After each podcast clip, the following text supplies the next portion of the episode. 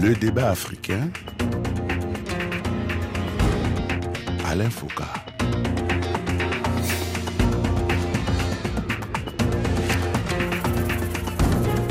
Saviez-vous que l'Afrique occupe le premier rang mondial du transport de marchandises par voie aérienne? Mais dans le même temps, il est toujours plus rapide de partir de Bangui, la capitale centrafricaine, pour Johannesburg ou Dakar en passant par Paris. Même si le trafic aérien semble reprendre après la grave crise suscitée par la fermeture des frontières pendant la crise de la Covid-19, il est à 97% d'avant la pandémie, le transport aérien en Afrique reste un secteur particulièrement sinistré. Bonjour à tous et bienvenue dans le débat africain consacré ce dimanche au transport aérien en Afrique, avec au téléphone plusieurs spécialistes. D'abord en direct de Lomé, la capitale togolaise, M. Christian Foli Kossi, président du cabinet de consultants ICAS, International and Advisory Services, ancien secrétaire général de l'Association des compagnies africaines, l'AFRA. Christian Folikossi vient de publier un remarquable livre autobiographique, Du village à la table des rois, c'est le titre, aux éditions L'Armatan, un ouvrage qui retrace un parcours singulier. Bonjour Christian Folikossi. Bonjour Alain. Second invité. Plaisir partagé. Second invité de ce plateau consacré au transport aérien en Afrique, M. Noël Ngala, directeur commercial et directeur des opérations au sol de la compagnie panafricaine Askai. Noël Ngala est en direct de Lomé, qui est devenu un véritable hub ouest-africain, notamment grâce à Askai. Bonjour Noël Ngala. Bonjour Alain. Notre troisième invité en direct de Dakar au Sénégal cette fois-ci est Ibra Biranouane, directeur général d'Avico Afrique, société dans la gestion de portefeuille d'actifs aéronautiques, vente et location d'avions, directeur général de la compagnie sénégalaise Arc-en-Ciel Airlines. Ibra Biranouane, ancien d'Air d'Afrique, a une longue expérience dans le secteur du transport aérien en Afrique. Bonjour Ibra Biranouane. Bonjour Alain Cocard. Alors j'ai envie de commencer par vous, Ibra, vous qui êtes un ancien d'Air Afrique, compagnie qui ralliait depuis 1963 les capitales africaines entre elles tous les jours. Comment expliquer que près d'une cinquantaine d'années après, on ne puisse pas rallier une capitale à une autre? Qu'est-ce qui explique cette incongruité qui fait que l'Afrique est moins intégrée aujourd'hui qu'auparavant du point de vue aérien? Bon, je dois d'abord rectifier peut-être quelque chose. Dire qu'on ne puisse pas rallier une capitale à une autre, c'est peut-être un peu exagéré. Ah si, tous les jours, c'est un peu difficile. C'est le moins que l'on puisse dire. Quand on veut partir de Bangui, par exemple, à, à Johannesburg, c'est quasi impossible en une journée. Oui, là c'est vrai. À partir de ce moment-là, effectivement, si on parle maintenant de région à région, effectivement, ça devient compliqué. L'Afrique, c'est vaste. Mm-hmm. C'est énorme et c'est un nombre de pays extrêmement important. On parle de 54 pays, mais il faut savoir que l'Afrique, comme toutes les autres régions du monde, c'est quand même divisé en plusieurs sous-régions. Si nous prenons la sous-région ouest africaine, il y a un peu plus de succès ici que dans la sous-région, par exemple, centrafricaine ou bien australe. Si on part d'une région à une autre, par contre, effectivement, ça devient encore. Ah oui, ça devient très très compliqué. J'ai vu partir de Douala pour Paris pour aller à Kinshasa, qui est à deux heures et demie de vol. C'est régulier et c'est pas souvent. Et maintenant, grâce à Sky, on arrive à passer par Lomé, mais les temps sont particulièrement longs. Et là, j'ai envie de dire, est-ce qu'il n'y a pas eu un recul dans ce domaine-là? Euh, Oui, on peut dire qu'il y a un recul. Il y a des progrès, il y a un recul aussi à la fois. Les deux. Le progrès, c'est que le transport aérien s'est beaucoup développé, c'est sûr. Il y a beaucoup plus de trafic aujourd'hui qu'avant, mais ça, ça suit un mouvement mondial. Le recul, c'est dans l'organisation. Je ne vais pas être très nostalgique et revenir dire que, bon, voilà, Air Afrique, c'était la panacée. Ce n'est pas mon propos. Mais il est force est de constater que nous faisons face à un problème de taille, à un problème de masse critique et à un problème de taille critique. La masse critique fait référence au mouvement global des clients et la taille critique fait référence à la capacité des compagnies aériennes et à, à leurs moyens. Si aujourd'hui nous avons balkanisé davantage le continent parce qu'il n'y a pas de grands ensembles, eh bien, le résultat, c'est que effectivement, on se trouve dans une situation où on est cloisonné. Oui, mais justement, c'est plutôt, c'est plutôt un vrai recul. C'est-à-dire que c'était moins balkanisé avant. On allait plus facilement d'une région à une autre, Christian Folikossi, non Vous qui étiez à l'AFRA, qui était l'association des compagnies africaines. Je ne dirais pas cela. Je dirais que les problèmes de connexion entre régions que Ibra Wan souligne étaient déjà là par le passé. Mais et le problème que vous soulignez en disant comment passer de Bangui en Afrique du Sud, c'est clair. Il faut se poser la question autrement. qu'est-ce qui existe comme commerce entre Bangui et Johannesburg? Pratiquement rien. Mhm. Hier, Air Afrique faisait le lien entre l'Afrique francophone l'Afrique francophone de l'Ouest et centrale parce qu'il y avait la monnaie en commun et par là une certaine dynamique commerciale. Mais il faut savoir que entre les pays africains, le commerce représente 4% de nos échanges. Et à l'intérieur de l'UMOA ou de la CDAO, c'est... L'Union économique et monétaire ouest-africaine ou la CDAO, la communauté des États de l'Afrique de l'Ouest, oui. Mhm. Voilà. Les, les, taux sont autour de 26%, contre 60% dans l'Union européenne. Et le transport aérien reflète souvent les tendances du commerce à l'intérieur comme à l'international. Mais on a souvent dit que c'était le coût de ces transports aériens qui faisait qu'il n'y ait pas cette intégration, c'est-à-dire qu'il n'y avait pas moyen de commercer parce que ça coûtait beaucoup trop cher et qu'il n'y avait pas de compagnie avec des frais importants qui faisaient qu'avec du volume, les tarifs étaient accessibles. Et tu as parfaitement raison, Alain. C'est souvent ce que la rue dit. Et la rue pense que, au fond, il faut la route avant le commerce. Et dans la réalité, il faut avoir des produits à vendre à l'autre pour que la route serve réellement. Hmm. Et la route elle-même ne produit pas la production. Mais la route, peut aussi, la route peut aussi encourager la production. C'est-à-dire qu'une fois que la route est faite, les gens ont envie de s'installer autour et d'en profiter. Absolument. Mais à la limite, je te dirais, Alain, que la route est plus facile à mettre en place dans le transport aérien que la production. Fondamentalement, notre problème est que nous ne produisons rien. Hmm. Et que si nous, nous regardons sur le plan mondial ce que nous représentons sur le plan du commerce, nous sommes à, 2,8%. Oui, mais là, vous regardez sur le plan mondial. Mettons qu'on comprenne qu'il ne puisse pas y avoir le transport intracontinental et que ce soit plutôt le transport européen qui vient vers l'Afrique, puisque c'est ce qui constitue l'essentiel.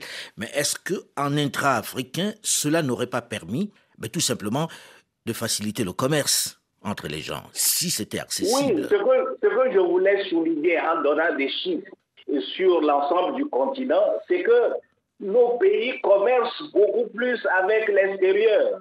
Et l'extérieur produit des, des, services et des marchandises qui reviennent moins cher que ce que nous produisons aujourd'hui. Mhm. Donc il y a là véritablement un problème politique et macroéconomique à régler. Mhm. Un problème macroéconomique et politique à régler, en fait une volonté politique pour qu'on commerce entre nous, mais qu'il y ait quand même le moyen de pouvoir faire circuler la marchandise. Noël Gala, vous, vous êtes chez Askai, qui est devenu progressivement en Afrique de l'Ouest et de plus en plus, plus largement, de plus en plus, un des champions. Est-ce que cette balkanisation dont on parle, vous le ressentez au sein d'Askai? Merci Alain, euh, merci beaucoup. C'est vrai qu'il faut euh, qu'on soit sincère on a toujours un problème sérieux de connectivité en Afrique qui pose un problème très sérieusement. On a beaucoup parlé de Yamoussoukro, le, décret de Yamoussoukro, beaucoup, on a beaucoup fait la discussion. Aujourd'hui, on est... Sur, euh, sur la libéralisation du ciel africain. Mhm. Sur la libéralisation du ciel africain. Aujourd'hui, on est sur le MUTA, le Single African Air Transport Market en anglais. Mhm. Et il y a un progrès qui a été fait, mais il y a toujours des retards avec les pays qui ne sont pas prêts à laisser les compagnies aériennes faire euh, leur travail de, faire la connectivité. Mhm. Aujourd'hui, en Afrique, il y a des compagnies aériennes qui ont la possibilité de doubler les vols dans certains pays, d'augmenter la connectivité. Mais les pays, il y a des pays qui refusent à cause de leurs compagnies nationales et mhm. qui retardent la connectivité.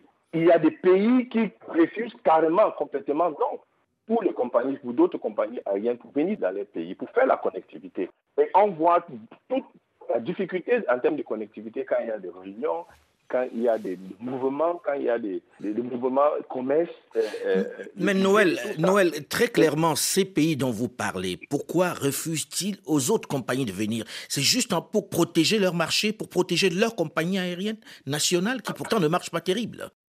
Nous avons un problème sérieux qui se pose de la souveraineté. Parce qu'il y a des bons discours qui se passent dans les conférences, il y a des bonnes acceptations et tout ça. Mais le moment venu pour appliquer, pour faire ce partenariat, pour créer cette lien, cette connectivité qu'on a besoin dans l'Afrique. Regarde tous les continents. L'Afrique, c'est le dernier continent. Nous avons une population de plus de 1,3 milliard. Mais notre contribution, c'est à dire 18% des populations du, monde. Mais notre contribution en, transport aérien, c'est 2%. Et on est le dernier. Et on a plus de 69 marchés qui n'ont pas une connexion directe. En tout cas, on se bat. On se bat. C'est vrai pour quitter, comme tu as dit en avant, pour quitter Bangui, pour arriver à Kinshasa. En fait, Bangui-Kinshasa, bon direct, c'est deux heures de temps. Mais aujourd'hui, il faut passer par Douala, par exemple, Lomé, avant d'arriver à Kinshasa, c'est 9 heures de vol. 9 heures minimum. Voilà, voilà, le temps de difficulté qu'on a. Et c'est ce problème, cette connectivité entre dans les régions, dans les sous-régions et aussi en Afrique en général, qu'on est en train de se battre pour mettre sur place. Et je pense que a vraiment évolué par rapport à ça. Aujourd'hui, on peut, on peut vraiment dire Askai a pris le place de Air Afrique parce que quand on fait la comparaison en termes de destination, et, en Afrique, et nombre des avions et, tout ça, on a quand même fait un travail pendant ces dernières 13 années qui est, qui énorme. Mhm. Alors aujourd'hui, est-ce que, j'exagère en tout cas, Noël Gala vient d'en faire la réflexion, est-ce que la difficulté ne vient pas du fait que chacun ait envie d'avoir son pavillon, Ibra Biranouane. Est-ce que ce n'est pas un handicap réel? Parce que on sait très bien qu'avoir sa compagnie, c'est très très difficile à rentabiliser. Or, peut-être qu'on aurait mutualisé, qu'on aurait des meilleures connexions. Absolument. Et là, vous touchez du doigt le véritable problème non seulement chacun veut avoir son propre pavillon, mais chacun aussi veut avoir son hub, ce qui est complètement à la mode aujourd'hui. Et vous ne pouvez pas entrer dans un pays où vous n'entendez pas parler du pavillon national, notre compagnie nationale, notre hub, notre référence, nous voulons être le meilleur dans la région, etc. Et ces compagnies meurent les unes après les autres à une vitesse impressionnante. Elles meurent les unes après les autres parce que ce n'est pas avec des slogans qu'on crée un projet industriel. C'est ça le grand problème. Et ce que disait Noël tout à l'heure, en réalité, moi je vous parlais de la taille critique et de la masse critique tout à l'heure, mais on ne mesurera véritablement euh, l'impact de la libéralisation que lorsqu'on la mettra en œuvre totalement. Il est vrai, vous avez raison de le dire tout à l'heure, que c'est peut-être euh, la route qui va créer aussi le commerce. Le problème, c'est qu'il y a des routes qui sont impossibles à ouvrir aujourd'hui. Noël a raison. Moi, il m'est arrivé dans ma carrière de parler un peu avec un directeur d'aviation civile d'un grand pays que je ne vais pas nommer, africain. C'est dommage. Il m'a clairement dit, oui, nous avons, oui, c'est dommage, effectivement, mais il faut que ce soit dommage. Nous avons créé Yamoussoukro, nous sommes signataires de Yamoussoukro, mais nous ne l'appliquons pas. Dixit, c'est exactement ce qu'il m'a dit. À l'époque, je travaillais pour une grande compagnie aérienne, je venais pour ouvrir une ligne et il ne voulait pas me donner des droits de trafic. Voilà le problème aujourd'hui auquel nous faisons face. Oui, mais en même temps, on, marche un peu sur la tête quand on sait que, dans le même temps qu'ils protègent leur pavillon, leur espace, ils ouvrent aux compagnies étrangères, aux, compagnies internationales à tout vent. Oui, qui est paradoxal, c'est ce que disait Christian Polic aussi tout à l'heure. Nous sommes des pays, euh, nous sommes extravertis, nous sommes tournés vers l'international et non vers le continental, mhm. malheureusement. Et ça, bon, c'est historique, peut-être qu'il y a d'autres forats pour pouvoir expliquer ces phénomènes-là, mais c'est un fait. Mhm. Aujourd'hui, effectivement, et il y a aussi la pression. Je crois qu'il n'est pas malhonnête de dire que les pays du Nord euh, mettent plus de pression sur nos pays. Il y a certains pays avec lesquels, quand vous signez un accord aérien, ces pays vous exigent de signer tout de suite un open sky. Sinon, ils ne signent pas l'accord. Ah Or, eh bien oui, bien sûr, je peux vous donner un exemple sans me tromper. Les États-Unis d'Amérique, les Émirats arabes unis, c'est open sky ou rien. Alors, vous signez un accord avec un pays africain, normal. Quelquefois, souvent, vous pouvez mettre des clauses de monodésignation, de restriction des capacités, etc., etc. Hmm. Ce que nous acceptons aux autres qui ont des moyens de pression beaucoup plus forts, eh bien, nous ne l'acceptons pas entre nous. Hmm. Et ça, c'est un fait. Il faut quand même le reconnaître. Hmm. Voilà pourquoi nous avons un continent aujourd'hui un peu fermé sur lui-même, mais qui ne peut pas s'ouvrir à lui-même. Donc, le trafic intérieur n'est pas libéré. Le trafic intérieur est, même carrément occulté. Mais en même temps, Christian Folic aussi, lorsque l'on regarde tous ces pavillons, je ne veux pas parler de l'Afrique centrale qui est vraiment le ventre mou de l'affaire, est-ce que ces pavillons nationaux peuvent vivre par eux-mêmes? Est-ce que c'est quelque chose d'envisageable? Est-ce que ce n'est pas un fantasme en réalité, compte tenu du marché C'est clair que, c'est clair que l'émiettement du marché du transport aérien dans les différents États est sous le prétexte de la souveraineté est la meilleure façon de, de mourir. C'est-à-dire, vous voyez, dans le maritime, toutes les compagnies ont disparu. Et cela est en train d'arriver dans l'aérien. Au moment où nous parlons, South African Airways et Kenya Airways sont en train de prendre le bouillon. On cherche à les sauver comme hier. J'étais au chevet de la Camer, mais l'État camerounais a mis beaucoup de milliards. Mais quand les métastases sont arrivées à un certain niveau, vous ne sauvez pas le malade. Et donc, tous ces efforts ne serviront à rien. J'ai écrit dans mon livre que très probablement, nous aurons seulement six compagnies ou sept au maximum dans les dix années à venir sur toute l'Afrique. Mais moi, j'ai du mal à comprendre, Christian Folic aussi. Ces dirigeants sont conscients des difficultés de ces compagnies-là quand on regarde en Afrique centrale, Cameroun Airlines, Camerco, Eker, tout ce qu'il y a eu dans le coin RCMAC. Rien n'a jamais marché. avant, il y a eu Cameroun Airlines, Air Gabon qui sont morts. On peut citer les disparus à longueur de journée. Est-ce que ces dirigeants-là qui sont conscients que ça ne peut pas marcher, comment expliquer qu'ils ne veulent pas se mettre ensemble pour créer quelque chose de solide, de vrai? Vous savez, c'est on confond souvent le combat à long terme avec le combat immédiat. Ou plutôt, ils ont des agendas politiques, tout simplement, en sachant très bien que ça va mourir. Quand je prends le cas du Cameroun, j'étais avec le Premier ministre du Cameroun et je soutenais RCMAC. Et alors, il m'a expliqué que à côté de RCMAC, il va falloir quand même faire Camerco, parce que vous savez, nous avons des réalités ici, en Afrique centrale, qui commandent ça. C'est-à-dire qu'il y aurait des réalités en Afrique centrale qui veuillent que chacun ait son pavillon, en gros, c'est ça? Absolument, c'est le message. Mais sauf que c'est une fierté qui, coûte cher et qui ne marche pas. Hmm. comment on a eu deux bourses des malheurs C'est-à-dire que chacun se bande les muscles en montrant les pavillons qu'il compte. Oui, mais qui sont moribonds et qui ne marchent pas. et qui ne marchent pas. Hmm. Ça, ça c'est clair. Donc, ça, va plus loin. Ça ne marche pas mais c'est en Afrique que nous multiplions les taxes sur le transport aérien. On va parler des taxes dans un instant, mais j'ai envie de comprendre, et là je me tourne vers Noël Ngala, qui lui est le directeur commercial euh, de Askai, mais qui connaît l'Afrique centrale, puisqu'il est d'origine camerounaise. Comment expliquer tous ces échecs en Afrique centrale, alors que ceci constitue un véritable vivier, et qu'avant il y a eu Air Gabon, il y a eu Cameroun Airlines, qui à une certaine époque ben, allait partout dans le monde? Oui, vous savez, vous savez, Alain, on, avait fait beaucoup d'études et beaucoup des autres institutions ont fait beaucoup d'études par rapport aux différentes régions en Afrique. Et en termes de connectivité, en termes de nombre de taxes, en termes de, coût des opérations et tout, l'Afrique, nos régions, la, l'Afrique centrale est le plus cher, c'est-à-dire en termes de connectivité, moins connectée, plus cher en termes des opérations et aussi en termes de coût des opérations et connectivité et nombre de taxes qui existent quand tu fais tous les taxes qui existent dans la. mais il faut, il faut qu'on comprenne quelque chose. Euh, euh, gérer une compagnie aérienne, ce n'est pas la politique. Il y a la politique, la politique est complètement différente de l'activité aérienne. Mhm. Parce que l'activité aérienne respecte un certain nombre de choses qu'il faut absolument respecter dans le business. Et c'est le marché qui détermine tout. Ce n'est pas une souhait politique. On peut aller à une souhait politique, mais le souhait politique ne va jamais transformer ça en réalité. Et c'est ça, malheureusement, en Afrique en général. Parce qu'il y a des volontés politiques, il y a des souhaits politiques on dit on veut absolument que. On veut voir le, couleur de drapeau d'une compagnie aérienne qui quitte de point A pour aller aux États-Unis ou pour aller à, Paris ou pour aller à Londres.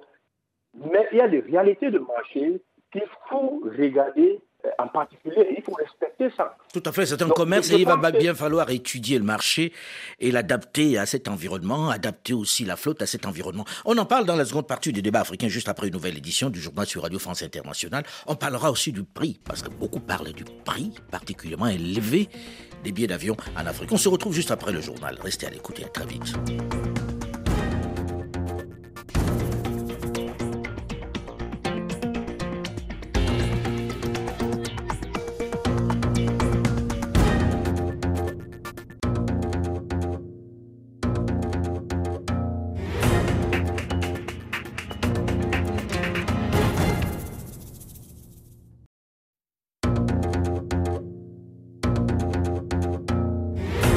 Le débat africain. Alain Foucault. Comment peut-on parler d'intégration continentale africaine lorsque pour aller d'un point à un autre, il faut souvent repasser par l'Europe? Lorsque pour allier en avion Libreville, la capitale du Gabon située à seulement 834 km de Kinshasa, la capitale de la République démocratique du Congo, on doit passer souvent par Paris ou au mieux par Lomé avant de redescendre, avec un temps de trajet d'au moins 10 heures. Comment, avec l'immense potentiel de fret aérien qu'offre le continent et l'extraordinaire réservoir de passagers que constitue le milliard 300 millions d'habitants qu'elle compte, l'Afrique éprouve-t-elle autant de mal à faire décoller son secteur du transport aérien? Un des leviers de développement importants. Bonjour et bienvenue à tous ceux qui nous rejoignent seulement maintenant dans la seconde partie du débat africain consacré cette semaine au transport aérien en Afrique. Avec au téléphone plusieurs invités, plusieurs professionnels du secteur. D'abord, M. Ibra Biranouane, ancien directeur Air Afrique, d'Air Sénégal International, de Royal Air Maroc, aujourd'hui directeur général Afrique du groupe Avico, numéro 1 européen de la location d'avions et de gestion de portefeuille aéronautique, directeur général de la compagnie sénégalaise Arc-en-Ciel Airlines, directeur Afrique et Moyen-Orient du groupe Air Promotion Group et consultant IATA. Second invité de ce plateau consacré au transport aérien en Afrique, M. Christian Folikossi, président du cabinet de consultants ICAS, International and Advisory Services, ancien secrétaire général de l'Association de compagnies africaines, l'AFRA. Christian Folikossi vient de publier un remarquable livre d'autobiographie, Du village à la table des rois. C'est le titre, aux éditions L'Armatan, un ouvrage qui retrace un parcours singulier. Troisième invité de ce plateau consacré au transport aérien en Afrique, M. Noël Ngala, directeur commercial et directeur des opérations au sol de la compagnie panafricaine Askai. Noël Ngala est en direct de Lomé, qui est devenu un véritable ouest africain, notamment grâce à Askai. Voilà pour notre plateau. Nous avons terminé la première partie de ce magazine en évoquant la question des compagnies qui se multiplient, chacun ayant envie d'avoir son pavillon. Mais l'autre point que je souhaite que nous évoquions est celui des prix des billets d'avion ils sont particulièrement élevés. Lorsqu'on achète un billet pour faire 300 km seulement, il coûte souvent le prix d'un aller-retour au départ d'une capitale européenne. Comment expliquer ce prix, Noël Ngala? Je sais qu'on fait souvent ce reproche à Sky. Vous savez, le billet d'avion, quand tu fais des achats, constitue à deux choses principalement. Il y a le net, le prix net qui vient à la compagnie, c'est-à-dire qui permet à la compagnie de s'occuper de toutes les charges d'opération, toutes charges complètes, c'est-à-dire payer le carburant, payer le, catering, le handling, le overfly, tous les charges. Et de l'autre côté, il y a les taxes, les charges et les frais qui n'est pas la responsabilité de la compagnie. Mais la compagnie collecte ça pour redonner aux différentes institutions qui sont responsables. C'est-à-dire c'est la part des États, en gros, quoi. Mhm. C'est la part des États, en gros. Et donc, quand tu regardes sur le billet d'avion, tu constates en permanence, et c'est ça que je demande aux passagers de regarder tout le temps, tu vas voir que presque 50%, c'est la moitié. C'est 50-50. C'est-à-dire que 50% de ces montants est sur le taxe, les charges et les frais. Ah et donc, on a des taxes, une vingtaine différentes taxes qui existent. Il y a les taxes d'infrastructure, il y a les taxes de sécurité, taxes de développement, taxes de tourisme, tout ça. Si tout était réinvesti dans l'activité aérienne, la, connectivité qu'on vient de parler ou le développement des, transports aériens de l'Afrique devait être très loin par mhm. rapport à ça. C'est-à-dire qu'en réalité, l'État collecte des taxes qui sont importantes, mais réinvestit dans autre chose, pas dans le transport aérien. Réinvestit dans autre chose. Il y a des taxes, par exemple, dans les pays francophones, les 14 pays francophones qui étaient institués par l'ancien président de France, M. Jacques Chirac, qu'on appelle le taxe de solidarité. Et cette taxe de solidarité est liée au paiement des dettes, qui n'a rien à voir avec les compagnies. C'est-à-dire qu'on collecte pour payer la dette du pays, en réalité, c'est ça? Oui, nous avons beaucoup de cette exemple. Ce qui fait que l'activité aérienne est bien organisée. Et moi, je pense que c'est ça qui fait que l'État trouve que d'un côté, c'est très facile d'imposer certaines taxes ou certaines charges pour récupérer de l'argent pour autre activité. Alors, Ibra Biranouane, est-ce qu'on peut dire... C'est ça d'une côté qui mhm. fait la cherté. Et deuxième chose maintenant, il y a aussi le fait que beaucoup de services providers, beaucoup de fournisseurs de services qu'on a, ce sont des monopoles. Tu n'as pas le choix. Tu viens dans un pays, tu as une seule endelade qu'il faut faire avec, tu as une seule euh, qu'il faut faire avec, tu as pris. Donc, il y a trop de charges mais tu n'as pas la possibilité ou la flexibilité d'avoir, de négocier. Alors, c'est ça, c'est quand même assez important. Ibra Biranouane, est-ce que ce n'est pas cela le véritable frein au développement du transport aérien en Afrique? Le fait qu'il y ait tellement de taxes et que ça coûte finalement si cher, et en même temps, ça ne sert pas dans le transport aérien, comme vient de le mentionner Noël Gala. C'est un des freins importants. Quand on parle des taxes, nous, nous avions fait une étude pour le compte de la CDAO il y a de cela quelques années, où nous avons fait la revue de toutes les taxes de tous les pays membres de la CDAO et pour voir comment est-ce que on pourrait développer le transport aérien en prenant comme levier des actions sur les taxes. Hmm. Je rappelle que la CDAO, c'est la communauté économique des États de l'Afrique de l'Ouest. Hmm. C'est cela. Et on sait, la conclusion, c'était que si on réduisait de moitié les taxes qui étaient pratiquées dans tous les États, on avait fait le classement, etc., eh bien, la croissance du trafic, mécaniquement, eh bien, serait d'à peu près 30%. 30% euh, C'est juste pour dire... Euh, oui, oui, ça, c'était un peu les conclusions de notre étude. C'est juste pour dire que, en réalité, le tarif aérien, le tarif aérien, Noël l'a dit tout à l'heure, si plus il est faible et plus la part des taxes est élevée. Si vous allez entre Dakar et Conakry, on considère que c'est un vol international. Donc, il a le même régime que Dakar-Paris, par exemple, qui est lui aussi un vol international. Eh ben, sauf que, plus que là, c'est beaucoup plus long, la part des taxes sur un tarif pareil est beaucoup plus faible. Mais vous faites un Dakar-Bissau ou un Dakar-Banjul, c'est pareil, c'est considéré comme un vol international. Récemment, heureusement, la Gambie et le Sénégal ont considéré qu'on pouvait enlever le caractère international de cette relation. Ça, c'est un point. Le deuxième point le plus important, c'est ce qu'a dit Noël, justement, je veux appuyer sur ce point, c'est le fait qu'on n'a pas libéralisé les choses. On parlait de libéralisation du ciel, mais aussi de la libéralisation dans les services. Quand on a des monopoles, et qu'il n'y a pas de négociation tarifaire. Effectivement, les tarifs sont imposés. Le coût du transport aérien en Afrique est beaucoup plus élevé que le coût du Alors, transport expliquez à nous autres pour qu'on comprenne. Quand vous parlez de monopole, vous parlez de qui? Qui fait ces Par monopoles? Exemple, Mhm. On donne des exemples. Par exemple, vous allez dans un aéroport, il n'y a qu'un seul handler, c'est-à-dire un seul assistant. Mhm. C'est ce qu'on appelle l'assistance au sol. Quand vous posez un avion, vous avez besoin d'escabeau, vous avez besoin d'enregistrement, vous avez besoin de beaucoup de services. Eh bien, la société qui fait ces services-là, dans la plupart des aéroports, et même des aéroports qui ont plus de 2 millions de passagers, euh, je veux dire comme certains grands aéroports de l'Afrique de l'Ouest, eh bien vous avez une seule société qui a un monopole et qui... Et d'ailleurs c'est même dangereux, moi je trouve. Est-ce que ce sont des sociétés d'État? Est-ce que c'est la volonté du politique qui a voulu avoir encore une source de revenus en imposant cela ou bien c'est des compagnies privées? C'est des compagnies privées, mais qui, ont, qui bénéficient d'une concession de l'État. De toute façon, c'est la volonté politique, parce que c'est la politique qui marque un peu, euh, je veux dire, la conduite des affaires économiques. Euh, c'est clair. Et c'est le politique qui donne des monopoles, qui, qui confère des monopoles. Moi, je considère que ces monopoles sont dangereux à un double point de vue. D'abord, un, ça crée une euh, compétitivité négative. Et en plus, deuxièmement, ça crée quand même un danger. À supposer qu'une société qui a un monopole se mette en grève, par exemple. Eh bien, vous paralysez l'aéroport. Il n'y a pas de plan B. Ça, c'est un fait. Il- globalement, et ça peut-être que Noël Ngala pourra le dire encore plus que moi, il, est- il dirige une compagnie très respectable en Afrique très grande, eh bien, encore que l'exemple d'Askai n'est pas un bon exemple, parce que l'association avec Ethiopian Airlines crée des synergies et des possibilités de faire des économies qui permettent à cette compagnie d'être rentable. Mais globalement, les autres compagnies aériennes africaines, normalement, elles se fournissent à l'étranger. Il n'y a absolument, c'est un désert aéronautique, un désert technologique qu'il y a dans nos pays, qui font que il y a une surenchère. Elles achètent tout beaucoup plus cher. Alors, ça m'amène à une conclusion. Regardez, prenons par exemple le cas d'Air Côte d'Ivoire, une douzaine d'avions. Le cas d'Askai, une quinzaine d'avions. Air Sénégal, une dizaine d'avions. Supposons que ces compagnies-là se mettent ensemble pour faire Oh à oui, peu près une ce quarantaine. qu'on ce qu'on appelle le code share. Mhm. Voilà. Non, non, je parle même tout simplement d'être ensemble et de faire la, masse, la taille critique. La taille critique, tout à fait. Mhm. et d'avoir une quarantaine d'avions. Eh bien, se mettre en face d'un constructeur d'avions pour acheter des avions quand on a 40, c'est différent que quand on a 5, 6 ou 7 ou 8. C'est évident. Quand Ethiopian Airlines veut acheter des avions Boeing, mais c'est le patron de Boeing himself qui va prendre son avion avec tout son staff, qui va venir le voir à Addis Abeba. Parce qu'ils ont gagné leur le respectabilité Royal euh, euh, par leur travail et par leur succès sur le terrain. mais surtout par leur importance économique.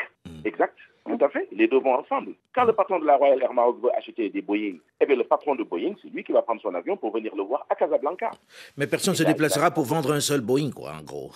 Non, pas du tout. Parce qu'ils savent qu'effectivement, il y a une relation longue qui va s'établir. Ça, ce sont des compagnies qui existent depuis un certain nombre d'années. Et donc, la pérennité aussi existe. Elle est là. Si vous regardez les compagnies qui, aujourd'hui, en Afrique fonctionnent, ce sont des compagnies qui existent depuis le siècle dernier, mais depuis très longtemps. Notamment Éthiopienne, qui est vraiment un des champions sur le continent. Éthiopienne, 1945, Égyptière, 1932, Air Algérie, 1946, euh, TAG Angola, 1936, Royal Air Maroc, 1956. Mais ça interroge, compagnies-là on se dit, euh, ça veut dire qu'on est incapable de faire comme ceux que l'on critique, c'est-à-dire les pères fondateurs et autres.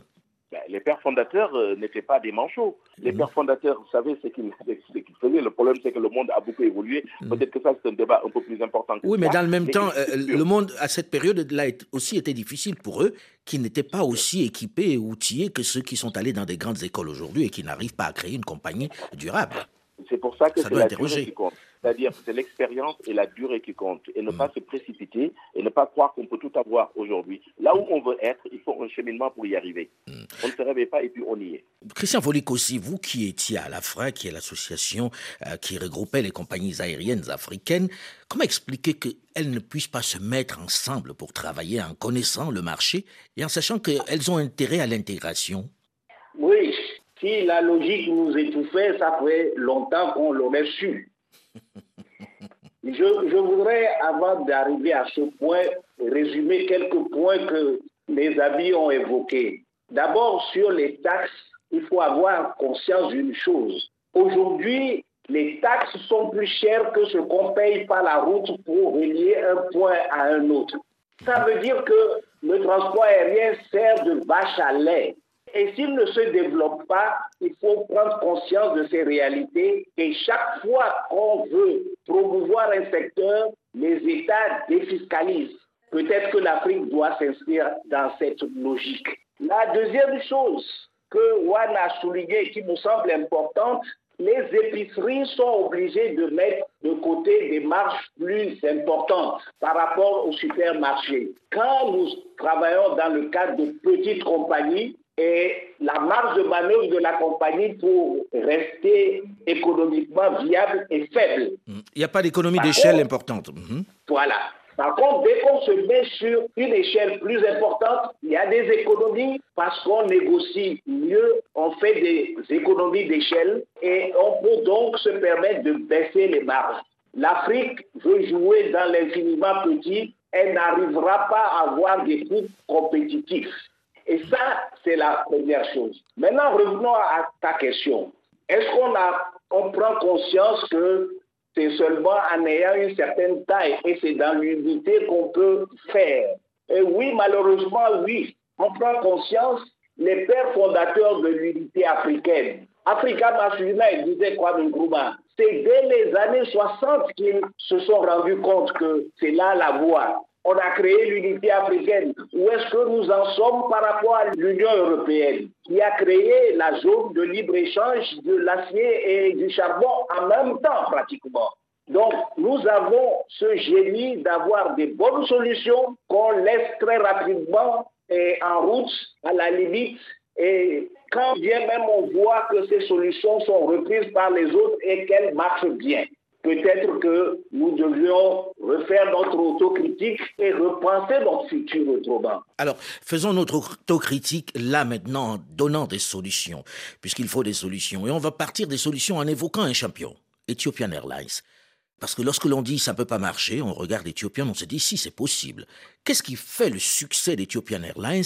Que les autres peuvent copier, Noël Gala Première chose, c'est il faut absolument laisser la gestion d'une compagnie aérienne aux experts qui maîtrisent tel business. Oui, on comprend que c'est une activité qui demande énormément de capital et toutes les compagnies aériennes, c'est l'État qui met son argent derrière ça, on comprend tout ça. Mais comme tu as cité Ethiopian Airlines, Ethiopian Airlines est à 100% l'État. Mais c'est des experts qui maîtrisent cette compagnie dans tous différents domaines. C'est une gestion privée, quoi, en gros. Gestion privée, c'est-à-dire laisser aux mains des gens qui maîtrisent pour gérer la compagnie aérienne et donner le, dividende au, à l'actionnaire. Mhm. comme Ethiopian Airlines, comme Ascad.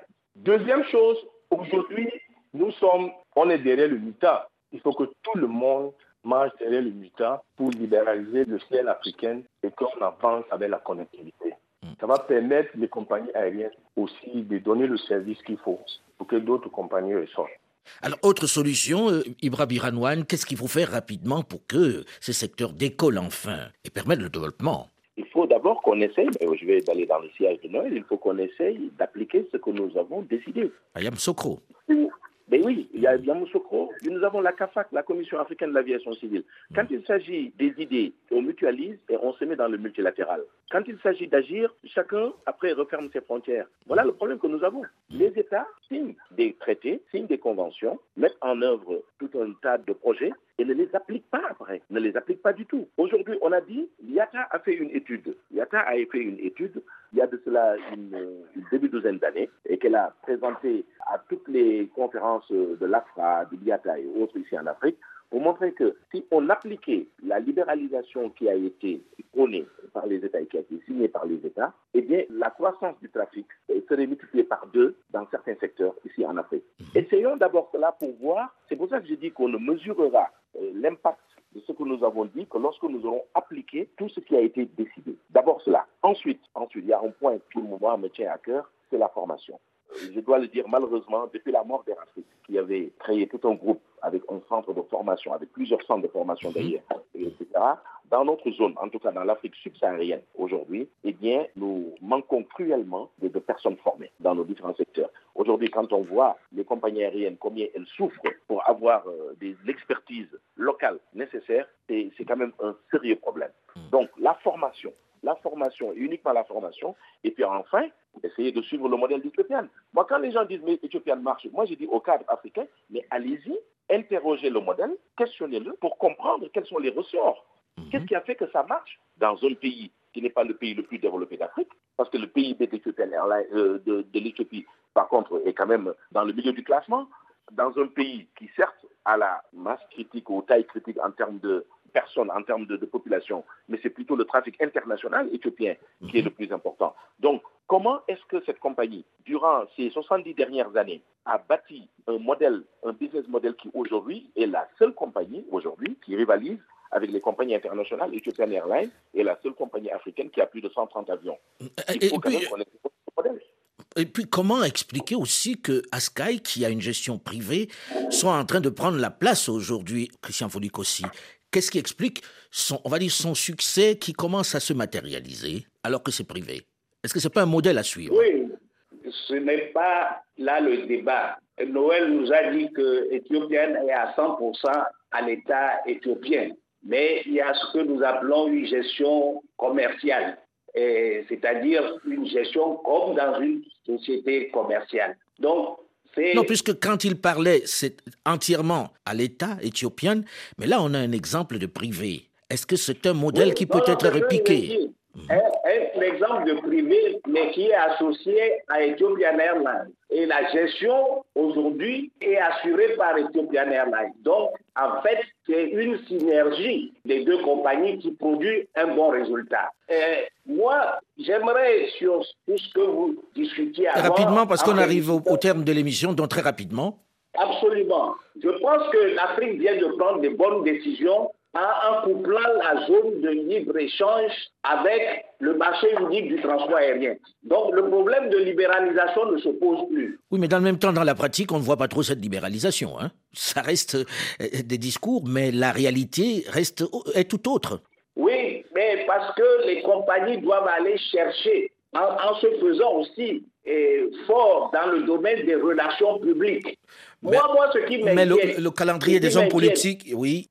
Et ce qui m'inquiète, ce n'est pas la libéralisation. C'est qu'on peut libéraliser le ciel et qu'il n'y ait plus de compagnie. Alors, Malheureusement, on n'a plus le temps pour en discuter parce qu'on arrive au terme de cette émission. J'aimerais bien qu'on reste encore à en parler pendant un moment puisque le sujet est vaste, mais le temps est limité. Merci en tout cas à vous, monsieur, d'avoir accepté de venir en débattre et on espère que les dirigeants vont prendre conscience de l'urgence à organiser ce secteur. Merci aussi à Noël Ngala d'avoir accepté de participer à cette émission en parlant en français, qui n'est pas sa langue usuelle puisqu'il est plutôt anglophone généralement. Le débat africain s'est terminé pour aujourd'hui. Maria Schwartz a en assuré la réalisation. Delphine Michaud et Alain Foucault nous vous donnons quant à nous rendez-vous la semaine prochaine, même heure, même fréquence, pour un autre débat africain. Dans un instant, une nouvelle édition du journal sur Radio France Internationale. Restez à l'écoute et à très vite.